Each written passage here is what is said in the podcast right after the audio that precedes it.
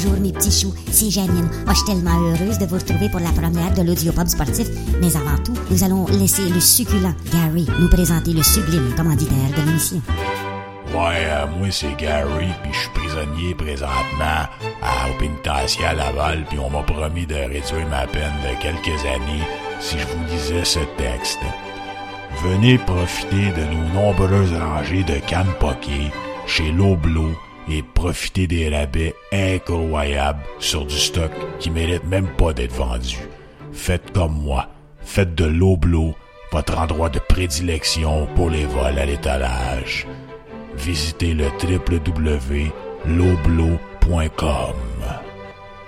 Aujourd'hui, pour la grande première de l'Audiopop sportif, on vous présente un éditorial football avec Martin Saint-Jean, le segment Personne en parle avec Gilles Fournel, la chronique Dogs Out avec Bertrand, un résumé de l'année en 90 secondes, des sketchs, une entrevue avec le Doc Mayou et plusieurs autres surprises.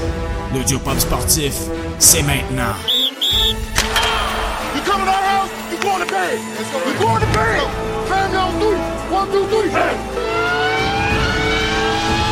Here's a ground ball right side, could do it. The Houston Astros are world champions. And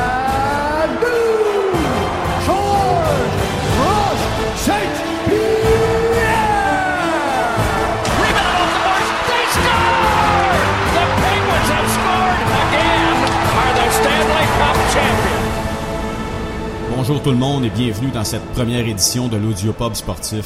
Je vais commencer avec un petit éditorial d'un sujet qui m'a vraiment touché le week-end passé, soit la veille de Noël, lors du match entre les Bills et les Patriots de la Nouvelle-Angleterre. J'ai une question suite à ce match-là. Est-ce qu'il y a une équipe plus polarisante, tout sport confondu, que les Patriots de la Nouvelle-Angleterre? Les réactions suite à la controverse des dernières semaines avec les Steelers, avec les Bills, ont suscité des réactions violentes sur Twitter et cela venant pas juste d'ici de Montréal mais de partout aux États-Unis et même de Boston. Et je me suis posé la question à savoir qu'est-ce qui fait que les Patriots soient aussi polarisants? En me posant la question moi-même, je me suis dit est-ce que c'est le fait qu'ils soient dominants? Et ça peut pas être ça. Parce que les Pingouins de Pittsburgh sont dominants dans la Ligue nationale de hockey. Et les Penguins de Pittsburgh ne sont pas aussi polarisants que les Patriots de la Nouvelle-Angleterre. Est-ce que c'est les Warriors de Golden State de la NBA? Non. Eux non plus sont pas polarisants comme les Patriots de la Nouvelle-Angleterre. Donc c'est pas une question de domination.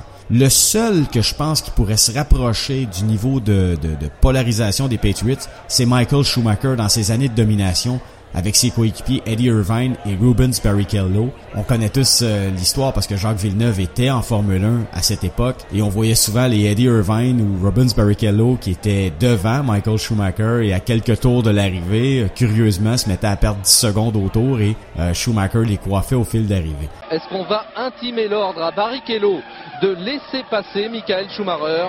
Il n'y a plus qu'une seconde d'écart entre les deux hommes dans ce dernier tour. En tout cas, ce qu'on peut dire, c'est qu'en trois tours, eh bien, l'écart entre les deux hommes a fondu comme neige au soleil. Voilà Barrichello qui amorce le dernier virage maintenant avec Michael Schumacher derrière lui. Et là, les deux Ferrari qui franchissent la ligne. Oui, c'est Schumacher qui a gagné, bien sûr. Eh bien voilà, je ne sais pas si c'est la plus belle victoire de Michael Schumacher. Regardez comment ça s'est passé, comme l'an dernier. Je suis désolé. Comme l'an dernier, voilà, Barrichello qui dans les derniers mètres a laissé gagner Michael Schumacher. Et c'est ce genre de controverse que les gens détestaient chez Ferrari et il y a beaucoup de monde qui détestait Ferrari. Et je pense que du côté des Patriots, le mot gate d'ailleurs a été inventé, je pense, euh, à cause des Patriots. Le deflate gate, le spy gate. Et je me demande si c'est pas ça qui a fait que les gens ont commencé à détester les Patriots. Pas parce qu'ils gagnent. Dans mon cas à moi, je, je déteste les Patriots, mais je suis capable d'admettre qu'ils ont une sacrée bonne équipe. Tom Brady est un grand corps arrière. Est-ce que c'est le plus grand de l'histoire? Je pense pas. On aura la chance d'en redébattre un peu plus tard, euh, peut-être pas dans cette émission aussi, mais Martin Saint-Jean va faire un segment football un peu plus tard avec nous. On va comparer des joueurs de différentes époques. Mais pour revenir aux Patriots de la Nouvelle-Angleterre, regardez un peu les circonstances des dernières années. Le Super Bowl contre les Seahawks de Seattle alors que Marshawn Lynch aurait pu avoir le ballon et mettre un terme à ce match-là. Et on décide d'y aller avec une passe qui est interceptée par Malcolm Butler. Play clock at five. Pass is intercepted at the Jim Butler. Unreal. Là, vous allez me dire, ben oui, mais c'est pas de la faute des Patriots. Non, non, je suis d'accord, mais euh, je vais vous amener un autre point. L'année passée, les Falcons d'Atlanta avaient le Super Bowl en main, mais avec à prendre le placement, mettre le match hors de portée des Patriots, on y va autrement, et les Patriots reviennent dans le match et gagnent le Super Bowl, le plus grand retour de l'histoire euh, du Super Bowl. Les circonstances semblent toujours favoriser les Patriots. Et ça, ça génère énormément de haine chez les partisans des autres équipes. Moi, je, déteste pas les Raiders d'Oakland, je déteste pas les Browns de Cleveland, je déteste pas les Cowboys de Dallas. C'est pas des équipes que j'aime nécessairement, mais je les déteste pas. Mais pourquoi je déteste les Patriots, c'est parce que tout semble toujours les favoriser. Là, je vais vous parler du toucher de Calvin Benjamin en fin de semaine. Est-ce que quelqu'un qui peut m'expliquer comment ce jeu-là n'est pas un toucher? Parce que l'appel sur le terrain est un toucher. Donc, pour renverser cette décision-là, il faut avoir une preuve irréfutable, ce qui n'était pas le cas. There's a lot of contact. The ball is caught. One foot down. He dragged the He second dragged foot. the second foot. He goes to the ground, and it is a touchdown. The official's right on top of it. Every scoring play is reviewed. The booth will take a look at this. The ruling on the field has been changed. It is an incomplete pass. I, I think that's a terrible call. That is a terrible call. Not because they didn't confirm it, but how do you overturn that call? That is absolutely terrible by the folks in New York. Encore une fois, on parle d'un appel qui va du côté des Patriots, mais qui est clairement un appel qui est raté par les officiels. Did Buffalo get robbed? Listen, it's not just Bills Mafia that's upset by that. I think most NFL fans who were watching the game were upset by that. I think most rational people who are capable of understanding reality and distinguishing it from a, a rule book the size of the tax code were offended by that. Yeah, the Bills were robbed. Yeah, Kelvin Benjamin was robbed of a touchdown. A beautiful pass play was negated as well. C'est drôle, sur le toucher de Gronkowski qui a, qui a fait à une main, on n'a même pas été à la reprise vidéo pour vérifier. Ça aussi, ça m'a dérangé. Le toucher était bon, by the way, je suis capable de l'admettre. Mais on n'a même pas été à la reprise vidéo. Ensuite de ça, sur un jeu, sur un quatrième essai, le running back qui, qui allonge les bras, qui va chercher le premier essai, en passant, c'était la bonne décision. C'était un premier essai, je suis assez lucide et capable de vous le dire. Mais ce que je veux dire, c'est que c'est drôle. Quand c'est le temps des Patriots, les appels sont toujours bons. Mais quand c'est le temps des autres équipes, ça va toujours en faveur des Patriots. Et je pense, à mon humble avis, que c'est ce qui fait que les gens détestent autant les Patriots. C'est pas à cause qu'ils sont bons, c'est pas à cause qu'ils sont dominants, c'est à cause toujours de la controverse générée par cette équipe-là. Que ce soit dans le match contre les Steelers il y a quelques semaines alors que on se rappelle de la fin du match. By the way, si on se fie au règlement, c'était le bon appel des officiels. Ce n'était pas un touché. Est-ce que ce règlement-là est stupide? Oui, il est stupide. Un running back qui traverse la ligne des buts, qui a le contrôle du ballon et qui l'échappe aussitôt qu'il traverse la zone des buts, c'est un touché. Mais un receveur de passe, lui, doit compléter son mouvement d'attraper. Mais pour revenir aux Patriots, c'est l'équipe la plus polarisante, tout sport confondu. Et pensez à ça. Puis s'il y en a qui ont des points là-dessus, là, euh, venez me voir sur Twitter, on en parlera. Mais je vous le dis là, je n'ai jamais de mon vécu vu une équipe générer autant de passion, de haine euh, que les Patriots de la Nouvelle-Angleterre. Et avec le, le fait qu'ils vont avoir probablement l'avantage du terrain d'ici la fin des séries éliminatoires et le fait qu'ils risquent de se rendre au Super Bowl, on n'a pas fini d'entendre parler des Patriots de la Nouvelle-Angleterre. C'était mon éditorial pour la première semaine. On s'en va rejoindre Gilles Fournel et le segment Personne n'en parle. Une présentation de Gilles Fournel.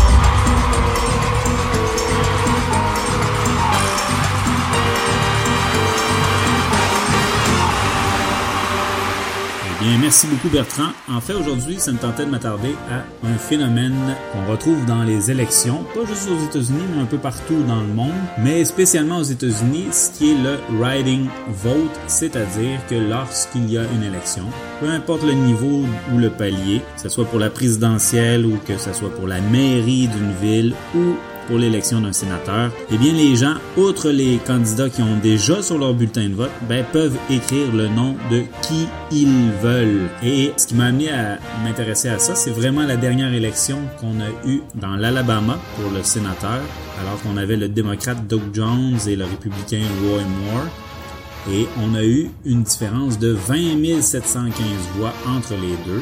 C'est quand même pas mal, mais ce qui était fascinant, c'est qu'il y a eu plus de writing vote que la différence entre les deux. On a eu 22 819 writing vote et comparativement aux 20 775. Alors, dans ce cas-là, la loi américaine stipule qu'il faut faire le dépouillement de ces votes et voir pour qui on a voté. Et à travers ce dépouillement-là, on s'est aperçu que l'entraîneur d'Alabama, Nick Saban, a eu 264 votes. Donc 264 personnes qui, sans se consulter, ont inscrit son nom sur un bulletin de vote. C'est quand même assez spécial. Alors qu'il n'y a pas de campagne électorale, ces gens-là ne veulent pas se présenter et ils reçoivent quand même des votes. C'est sûr que toute proportion gardée, c'est pas grand-chose, 264. Et quand on regarde d'élection en élection, on parle de quelque chose qui est en bas d'un pour cent. Mais le phénomène est tellement fascinant Google a affiché récemment qu'il y a eu une augmentation de recherche dans leur moteur de recherche d'environ 2800% suite à cette élection-là. Donc les gens ont commencé à s'intéresser à ça. C'est pas d'hier que on retrouve des sportifs dans ce genre de vote-là, mais on a aussi des phénomènes comme des gens qui inscrivent des, des, des noms un peu plus euh, farfelus ou ludiques. Si on regarde euh, la dernière euh, élection présidentielle, on a eu des Jésus-Christ, des Donald Duck, des Big Bird, des Goofy, des Père Noël. Mais le classique des classiques, c'est vraiment le Someone. Someone étant quelqu'un. Alors ça, c'est très rigolo et les gens adorent utiliser ça. Mais si on parle de personnage fictif là, le plus populaire depuis à peu près toujours, en fait depuis 1932, ben, c'est Mickey Mouse. Mickey Mouse a des votes depuis 1932 à chacune des élections présidentielles et sans exception. Alors quand Wayne Gretzky traitait les Devils du New Jersey de Mickey Mouse, ben encore une fois, on fait appel toujours au même personnage fictif là, qui est très très populaire. Alors, on ne sait jamais, peut-être qu'un jour on retrouvera Mickey Mouse à la tête des États-Unis. Dans cette élection-là, si on prend des sportifs connus, ben Nick Saban a apparu aussi aux élections présidentielles de 2016. On a eu droit à Peyton Manning qui a eu des votes. Euh, Phil Kessel, un gros mouvement pour Phil Kessel comme président. Il y a eu aussi Ric Flair, le lutteur assez connu. Si on regarde euh, en 2017, le 7 novembre, quand on a eu les élections pour le maire de New York, ben il y a un sportif euh, Kristaps Porzingis des Knicks de New York qui a eu 11 votes. Et en deuxième position, on a eu Aaron Judge, la jeune recrue sensation des Yankees, qui a eu 10 votes. Et après ça, ben, on a eu des Joe Girardi, des Derek Jeter, des Charles Oakley, Eli Manning, euh, Colin Kaepernick, on a eu Darryl Strawberry, Joe Torre, Don Mattingly et O.J. Simpson qui ont reçu des votes pour la mairie de New York. Si on regarde d'autres exemples, mais tantôt, je vous parlais de l'élection pour le sénateur dans l'Alabama, ben, il y a eu Nick Saban, mais il y a aussi l'entraîneur de l'Oregon qui avait reçu des votes. Et fait à noter, la mascotte d'Alabama aussi avait reçu des votes. Alors, assez drôle. Mais euh, dans les autres exemples, ben, on a eu le tandem Belichick-Stevens, donc le coach des Celtics et celui des Patriots, qui avait reçu des votes dans le New Hampshire aux élections 2016. Tom Brady aussi avait reçu quelques votes. Brett Favre avait été très populaire euh, en 2010 dans le Wisconsin. Jim Harbaugh comme gouverneur au Michigan. Et le classique des classiques qu'on retrouve à peu près à toutes les élections, ben, c'est une espèce de billet euh, double où on retrouve Greg Popovich et Tim Duncan. C'est assez récurrent là, depuis, je dirais, au moins une quinzaine d'années. Ça fait un peu le tour de ce que je voulais vous partager. Euh, je trouvais que c'est un phénomène très intéressant. Ben, en fait, j'ai envie de vous lancer sur la question. La question qui tue si au Québec, pour les prochaines élections qui ont lieu euh, cette année, en 2018, si vous aviez un sportif à mettre sur euh, votre bulletin de vote, ce serait lequel? On se reparle bientôt. Toujours à venir dans votre audiopop sportif, l'éditorial football avec Martin Saint-Jean, le segment Dogs Out avec le Doc Mayou et Bertrand, le résumé de l'année en 90 secondes et une surprise en finale. Marc Bergevin chante l'année du Canadien. L'audiopop sportif revient après ceci. Salut les amis, j'ai un invité spécial pour vous aujourd'hui et euh, je, je, ben, le laisser se présenter lui-même. Salut les chums, vous me reconnaissez avec mon accent et euh, aujourd'hui je voudrais vous expliquer les sondages Nupubis qui viennent de sortir. Les sondages Nupubis, hein, pour les ignorants qui connaissent rien au monde de la radio, c'est dans le fond nos bulletins.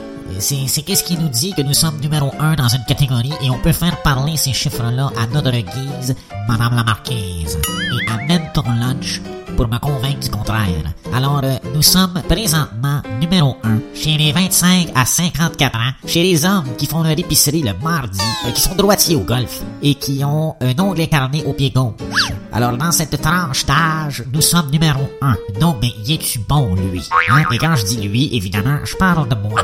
Alors, euh, nous revenons après la pause. Tu veux pas manquer ça, mon chum.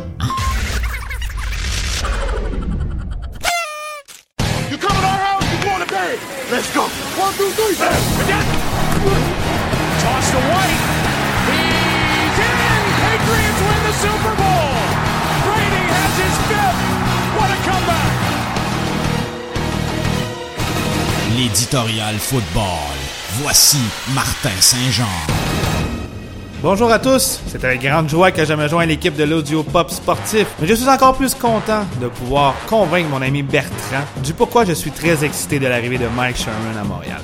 Écoutez, pour moi, Mike Sherman a été un excellent entraîneur-chef avec les Packers de Green Bay. C'est un entraîneur vraiment structuré pour l'offensive. Donc moi, ce qui m'excite, c'est enfin, nous allons voir un spectacle à Montréal. Mike Sherman va emmener beaucoup d'offensive. Et avec toute son expérience et son bagage qu'il a eu, tant au secondaire, à l'université et même dans le professionnel, c'est un gros plus pour tous les partisans à Montréal. Mike Sherman a également été coordonnateur offensif avec les Seahawks, les Texans et les Dolphins. Donc, il a travaillé avec beaucoup de formations différentes, de stratégies, tant au sol que par la passe. Donc, ça va beaucoup amener de la stabilité dans l'offensive des Alouettes de Montréal. Un sujet chaud également, est-ce qu'il sera capable d'emporter le fameux Johnny Football à Montréal? Nous savons tous que ce sont les Rough Riders de Saskatchewan qui ont ces droits présentement, mais je ne serais pas surpris qu'une transaction nous attende cette année, alors que Mike Sherman a déjà travaillé avec Menzel et c'est lui qui l'a recruté du secondaire à l'université à Texas. Ce serait un autre grand plus à avoir, car oui, Johnny Menzel a eu beaucoup de problèmes personnels, mais moi je crois que côté football, il l'a encore. Il est capable de nous montrer ses exploits offensifs et surtout, je crois, des victoires. Let's go. Pour mon deuxième segment, vais vous parler d'un sujet qui me touche à cœur et année après année, pour moi, c'est un rituel. Ce sont les fameux balls américains. C'est cette partie de l'année où ce que j'apprends l'avenir, la relève qui arrive dans la NFL par le repêchage. Donc cette semaine, on va y aller avec la première rencontre à ne pas manquer entre l'université de USC et la fameuse université de Ohio State. La raison principale que j'ai hâte de voir ce- cette rencontre, c'est vraiment pour voir le corps arrière de USC, Sam Darnold, qui est considéré selon plusieurs la prochaine vedette du côté de la NFL. Le seul petit bémol, c'est qu'on on ne sait pas s'il sera éligible pour le repêchage de cette année ou de celui de 2019. Ensuite, je vous conseille un petit coup d'œil, si vous avez le temps, le 30 décembre, entre Louisville et Mississippi State. La raison principale, encore une fois, c'est le carrière, Lamar Jackson, vous avez sûrement déjà entendu parler parce que l'année passée, il avait remporté le fameux trophée Heisman. Il était finaliste également cette année et a terminé troisième au scrutin, derrière Baker Mayfield d'Oklahoma et également Bryce Love de l'Université de Stanford. Lamar Jackson, euh, petite comparaison NFL, peut-être, je vous dirais, un genre de Cam Newton, un petit peu moins gros, mais très mobile, un excellent bras, bien précis. C'est sûr qu'il y a beaucoup de dépisteurs qui doutent de sa mécanique au bras. Il a un grand potentiel. Il est éligible pour le repêchage de cette année. Je le vois partir dans le top 5. Ma destination favorite pour lui, ce serait vraiment les Giants, qui se doivent de se trouver la relève après Eli Manning. Le plus gros bowl de la saison, selon moi, 1er janvier, le fameux Rose Bowl. Cette année, ça opposera Georgia à Oklahoma. Donc, Oklahoma qui est le corps arrière Baker Mayfield, le récipiendaire du trophée Heisman cette année. Baker Mayfield, un autre cas euh, douteux selon les euh, analystes, mais moi je vais vous dire, je le prends n'importe quand dans mon équipe. Il me fait beaucoup penser à Deshaun Watson qui a tout fait pour battre Alabama l'année passée et qui a été repêché quatrième corps arrière lors de l'encan 2017 par les Texans de Houston. Je peux vous dire qu'il y a beaucoup de clubs qui regrettent de ne pas l'avoir pris dans le top 10, car s'il serait en santé présentement, il serait le gagnant de la recrue de l'année offensive. Et en terminant, Crimson Tide d'Alabama contre les Tigers de Clemson. C'est la troisième année consécutive qu'ils s'affronteront. On sait que ça s'est terminé l'année passée du côté de Clemson, il y a deux ans pour Alabama. Donc, quelle université remportera la palme cette année? Il y aura le fameux BCS Championship. Ça se passera le 8 janvier et ce sera, comme on peut dire, le Super Bowl dans le monde de l'université de football. On va revenir dans le monde de la NFL pour vous parler des agents libres à venir, plus précisément des corps arrière. Je sais que mon ami Bertrand, ça fait longtemps qu'il aimerait voir un corps arrière débarquer à Buffalo, mais malheureusement, mon Burt, ça sera pas via les agents libres cette année. Mon premier coup de cœur vraiment cette année, c'est Kirk Cousins. Écoutez, c'est sûr qu'il va coûter cher. Il n'y a pas 20 bons corps arrière, puis on est 32 équipes. Donc c'est sûr qu'un corps arrière qui tombe à agent libre comme ça va coûter très cher. L'une des raisons principales que je crois qu'il ne ressignera pas à Washington, c'est qu'il a dit ouvertement qu'il ne désire pas terminer sa carrière à Washington. Donc pourquoi est-ce que les Redskins lui donneraient l'étiquette de joueur de franchise deux années de suite, ce qui leur coûterait aux alentours de 35 millions pour une année, et qu'en plus s'il se blesse, les Redskins doivent le garder une année supplémentaire. Donc, je ne serais vraiment pas surpris de voir Kirk Cousins atterrir à Denver ou bien avec les Jets. Pourquoi Denver? Quand on voit John Elway voir son équipe s'écrouler à cause du poste de carrière. Car on sait que Denver a encore une très bonne défensive, mais l'attaque, excusez-moi, elle est vraiment à chier. Je sais que ça va coûter cher, c'est sûr que ça va coûter cher, mais on le voit que dans la NFL, ça prend un corps arrière pour Et pourquoi les Jets? Parce qu'ils ont beaucoup d'argent, entraîneur que les joueurs aiment beaucoup jouer, Todd Bowles, n'est pas mauvais. New York, grosse ville, peut-être que ça va être rayé Cousins, mais c'est surtout le salaire. Les Jets ont le moyen de lui donner un contrat à la Matthew Stafford. Donc on parle d'un 5 ans, 130 millions avec pas loin de 100 millions garantis. Ils sont capables de le faire. Est-ce qu'il le vaut? Peut-être pas, mais je suis prêt à prendre le gamble parce qu'il n'y a vraiment pas beaucoup de carrière qui tombent à janvier année après. Mon deuxième, Drew Brees. Une légende. Drew Brees n'inquiétera jamais les Saints. Je sais que son contrat tombe à échéance, qu'ils n'ont pas parlé de contrat encore cette année, mais c'est impossible que Drew quitte les Saints, comme de voir les Saints laisser aller Brees, depuis qu'ils n'ont aucune relève du côté de Carolina. Jimmy Garoppolo. Mais quelle belle prise des 49ers. 4 départs, 4 victoires, les 49ers sont de retour.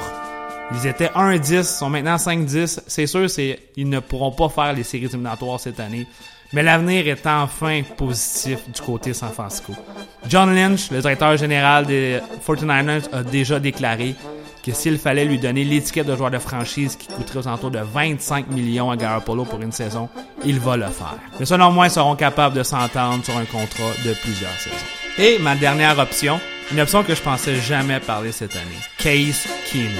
Un gars que personne ne voulait pendant l'entre-saison. Un joueur que les Vikings ont ramassé à cause de la blessure de Teddy Bridgewater et de Sam Bradford.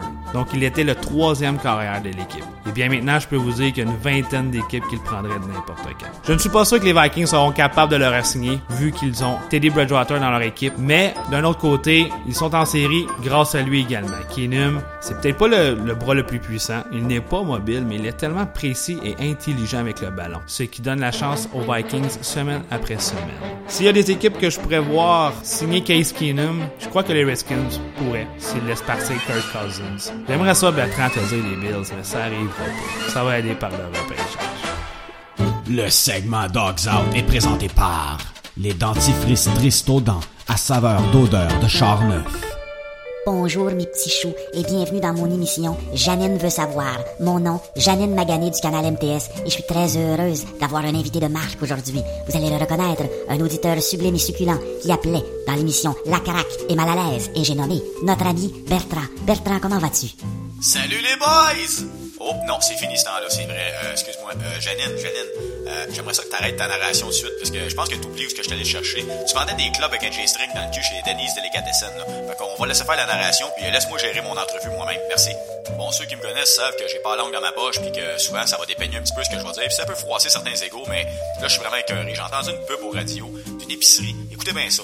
Vous commandez votre épicerie en ligne, il y a fond à votre place, il y a livre chez vous, il y a serre dans l'armoire, il y a fond cuir, il y a chic, puis vous la mettez dans la gueule et vous juste à l'avaler. Ça, c'est pour la gang de 100 cœurs qui ont même plus le temps d'aller faire leur épicerie. Non, mais on aura, on aura vraiment tout vu. Bon, là, c'est l'heure que je me mette confortable. On va arrêter de faire semblant que je suis au téléphone. On va couper la musique de sniffeux de gitane puis de péteux de tisane, puis on va se mettre quelque chose qui dépeigne un peu plus. Attention, attention. Le segment qui va suivre contient un sujet et un langage qui pourrait ne pas convenir à un jeune auditoire. Vous êtes avertis.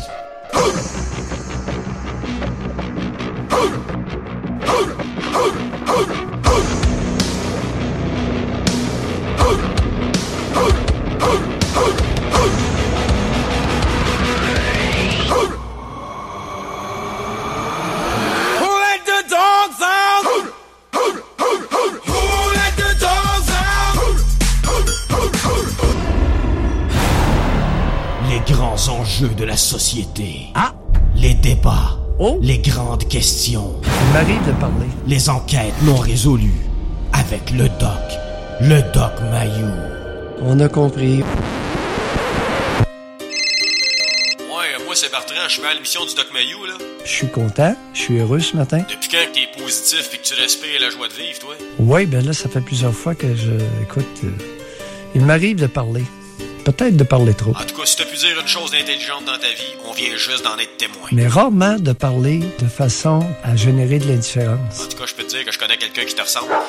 Euh, je t'appelle parce que dans le fond, j'ai entendu dire que t'en as contre les femmes obèses, c'est-tu vrai? Son poids maximal a été combien? Euh, 322 livres. 322 livres. Et à, à 322 livres, vous aviez une- des relations sexuelles? Relation sexuelle, tu dis, hey, j'ai fait installer un drain de fond dans le fond de mon matelas puis des gouttières après ma base de lit. Puis si tu veux une image, là, imagine une piscine hors terre qui fend en été. C'est ça que ça fait comme dégâts. Est-ce qu'elle était belle? Clairement, t'as jamais vu une piscine hors terre qui rouvre, toi. Euh, mais avant qu'elle rouvre, là, elle était toute lisse puis bien étirée. Très, très belle. Elle orgasmait? Euh, je sais clairement pas comment que t'as appris ce mot-là, parce que clairement, toi, t'as jamais vu ça de tes yeux, mais oui, elle pissait, elle scillait par tous les bouts, fait que, euh, je pense qu'on peut dire qu'elle orgasmait, oui. OK.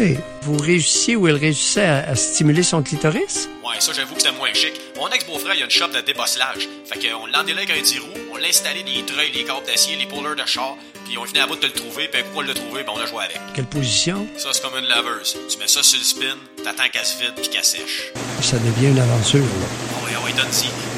Comment. Tu vois, ouais, lâche-la pas, lâche-la pas. Ouais, donne-y, Oh, donne-y. Ouais, oh, ouais, ouais, tu l'as, tu l'as, oh. tu l'as, tu l'as, tu l'as.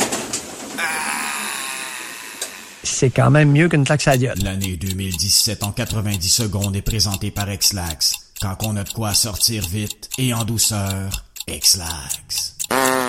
Ah. L'année sportive 2017 tire à sa fin. Que ce soit les Alouettes, l'Impact ou le Canadien, on ne pourra pas dire que l'on a mangé à notre faim. Bergevin avec sa pseudo-défensive améliorée. Ouais, finalement, son coup de l'année aura été délaurié. L'Impact et sa saison étaient remplis de promesses. Mais après quelques matchs, on a vite compris que c'était plutôt de la détresse. Un nouvel entraîneur et l'échange du général Laurent Simon ont vite fait comprendre aux plus ardents partisans qu'un vent de changement était l'ingrédient du présent nécessaire pour propulser ce club au firmament. Voulez-vous qu'on parle des moineaux, Kavis Reed, une belle gang de zéro, un triste constat d'échec pour une légende comme Calvillo. L'arrivée de Mike Sherman est supposée nous rassurer. Ok, ce gars vient des Packers de Green Bay, un club de prestige et de notoriété. Espérons que le gars est bien plugué pour nous dénicher notre corps arrière tant recherché. Année difficile pour la boxe locale, malgré la récente victoire de Jean Pascal, l'inactivité de Stevenson et le cuisant revers de Lemieux font mal. Pour Alvarez, c'est le jour de la marmotte. À sa place, je dirais à Al de manger de la crotte. En 2017, Montréal aura été synonyme de misère. Misère aura été synonyme de Coder. Son projet vert doit l'avoir mis en calvaire, clairement. Il s'est planté, monsieur le maire. Parlant de Madame Plante et de renouveau, dois-je faire une croix sur le retour de mes expos? La construction d'un nouveau stade passera par un référendum maison. Historiquement parlant, le Québec a toujours su dire non. Pour terminer, je ne peux que souhaiter une année 2018 sportive de succès inégalé, de festoyer autant que lorsque GSP a étranglé un baseball décontenancé, que Bergevin nous trouve le centre tant recherché. En attendant, je vais citer le plus grand politicien québécois qui, pour nous consoler, nous avait dit à la prochaine fois. Voici la finale de l'audiopop sportif. Et tel que promis, la chanson sur la saison du Canadien avec Marc Bergevin.